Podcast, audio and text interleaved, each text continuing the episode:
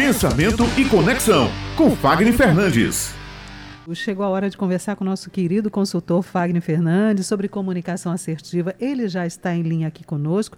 Ele traz um tema bem interessante. Hoje isso vem bombando na internet, não é, Rai, ultimamente? Vem bombando na internet. Quem acompanha aí, olha, já virou meme, já fez eu me sentir uma idosa, viu, Fagner? Fagner, o que é cringe? Responde pra gente. Isso impacta na comunicação?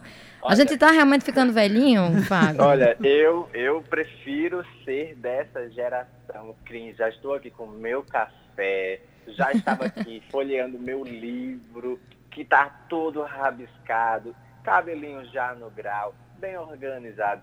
Gente, olha, se tem uma coisa que eu particularmente tenho orgulho é de ter nascido há mais tempo, de ter convivido com pessoas que me ensinaram aquilo que é essencial para a progressão do ser humano: disciplina, respeito, integração e, sobretudo, ter humildade nas palavras que a gente precisa colocar para o mundo.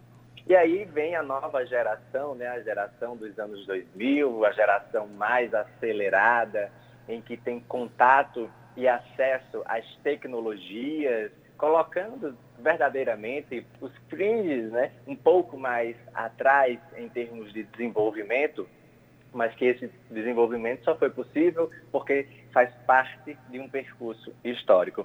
E aí esse termo realmente surgiu aí pela internet em um movimento no Twitter, né? O Twitter hoje é uma das redes que as pessoas mais, é, entre aspas, né, colocam os seus, seus desprazeres da vida e isso vai tornando polêmica muito rápido. E aí surgiu esse termo, né, cringe, uma verdadeira disputa entre as gerações Y e Z.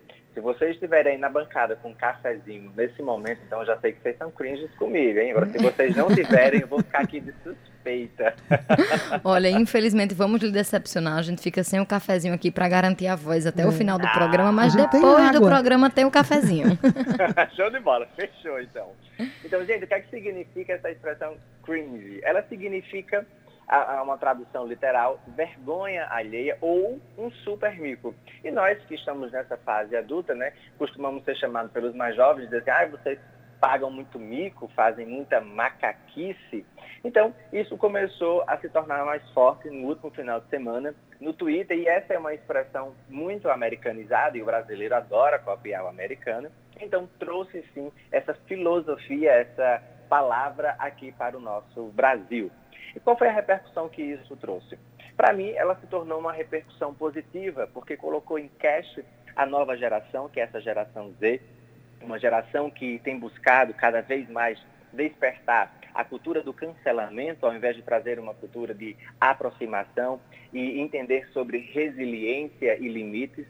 É uma geração que deveria estar buscando, de fato, desenvolver a humanidade socialmente, psicologicamente, financeiramente, mas é uma geração que tem buscado segregar as pessoas, colocar as pessoas, dividir as pessoas em diversos tipos de gêneros e estruturas as quais eu, pelo menos, não sei nem definir ou, ou como me comportar com tantas definições, porque para mim o ser humano ele é um só, ele é um todo.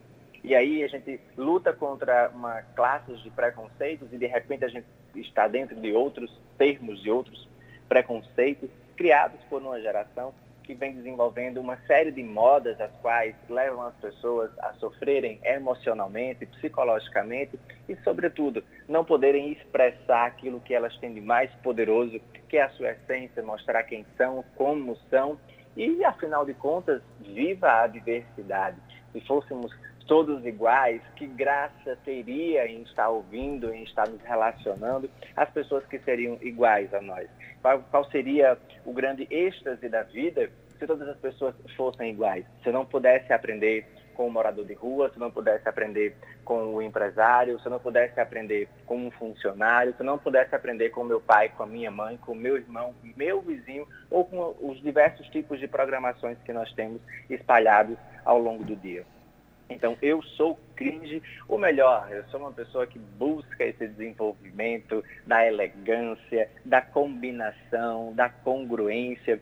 Gosto, sim, dos ritmos, das músicas que trazem significados.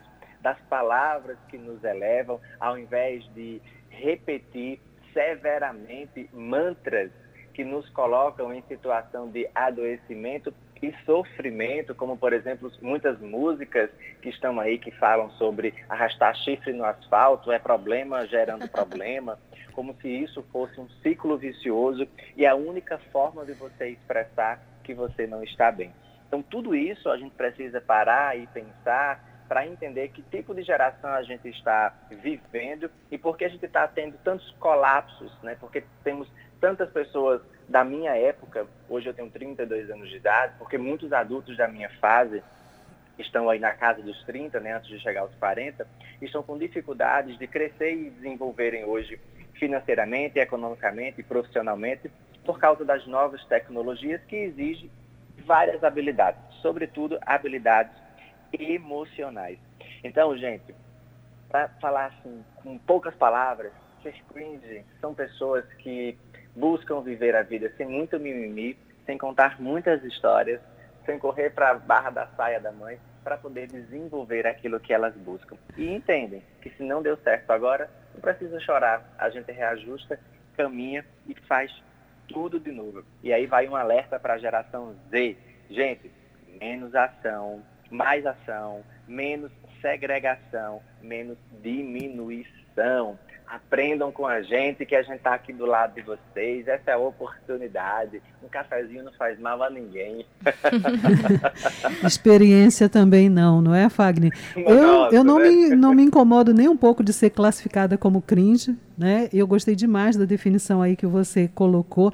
É quase como se eles estivessem trazendo para o mundo virtual um conflito de gerações, na verdade, isso, né? Isso, isso. Que a gente percebe isso que acontece nas empresas, né? Por exemplo, é, se você já tem aí 10, 15 anos de bancada e aí chega uma pessoa com 2, 3 anos, e a gente vai sentir aquele conflito, né? É o sangue novo que a gente chama, né? E a gente vai aprendendo um com o outro, afinal de contas a vida é isso, é uma linha de tempo, né? Se a gente não puder aprender, como é que a gente vai amadurecer e evitar os erros que as outras pessoas cometeram, se assim a gente for pensar, né? Pois é, Fagner, eu tenho, eu tenho acompanhado essa polêmica aí, né? Desses conflitos de geração, de gerações, e eu tenho até gostado do que eu estou vendo. Eu, tinha, eu tava achando essa geração muito quieta, muito parada né? E eu me lembro de toda a movimentação que eu sentia dentro de mim quando eu tinha essa idade.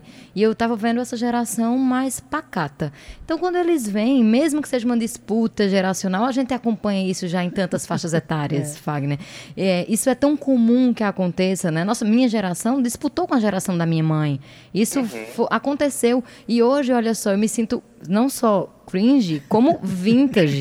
Eu só Olha escuto aí. músicas que não era nem do meu tempo. Eu escuto de bossa nova para lá. Então, hoje, é, eu aceito muito mais o que as gerações que vieram antes da minha me proporcionam de bom, né? Conseguir vivenciar ali o que a minha geração proporciona e hoje eu consigo olhar para essas gerações mais novas e dizer assim: é isso aí, lutem mesmo, mesmo que seja ainda sem muito saber por, por ou para quê, mas aprendam a se colocar, que já já vocês vão ser muito bem-vindos aqui numa luta muito maior que a luta pela sobrevivência. Verdade, verdade, Rai, verdade. Eu, eu corroboro muito com vocês pensando assim, gente, todo, toda forma de, de pensamento, né, de expressão, a gente precisa aprender, né, acolher para aprender essa é só mais uma. A questão é que a gente aprende. Parece que eles é que já querem passar para o próximo capítulo sem antes ter finalizado o anterior. E é isso que a gente tem que observar. Todo movimento tem um, tem um porquê, tem uma causa, tem uma justificativa muito forte. Mas se a gente não souber fechar ciclos, a gente nunca vai conseguir iniciar verdadeiramente um ciclo com sentido. E aí as coisas vão ficando, vão, perdendo a força, vão perdendo o ritmo. Então é preciso que a gente entenda de onde vem essa energia, essa motivação que você mostrou agora, Raio, para que a gente possa, assim, acreditar num futuro melhor, num, num, país melhor e com um mundo mais esperançoso e com um comércio mais aberto para esse mix de gerações e de diversidade. É isso, meu amigo. Muito obrigada mais uma vez aqui, mais uma terça-feira que você chega com essa sua animação e com seu conhecimento aqui para os nossos ouvintes. Muito obrigada e até a próxima semana. Até a próxima, se Deus quiser. Muito obrigado. Um excelente fechamento do mês junino, que foi maravilhoso. E julho, seja muito abençoado para que nós possamos ter aí mais seis meses de muito sucesso, muitos temas bacanas para desenvolver aqui a nossa audiência. Um beijo grande. Beijão. Um beijão, a gente se encontra em julho.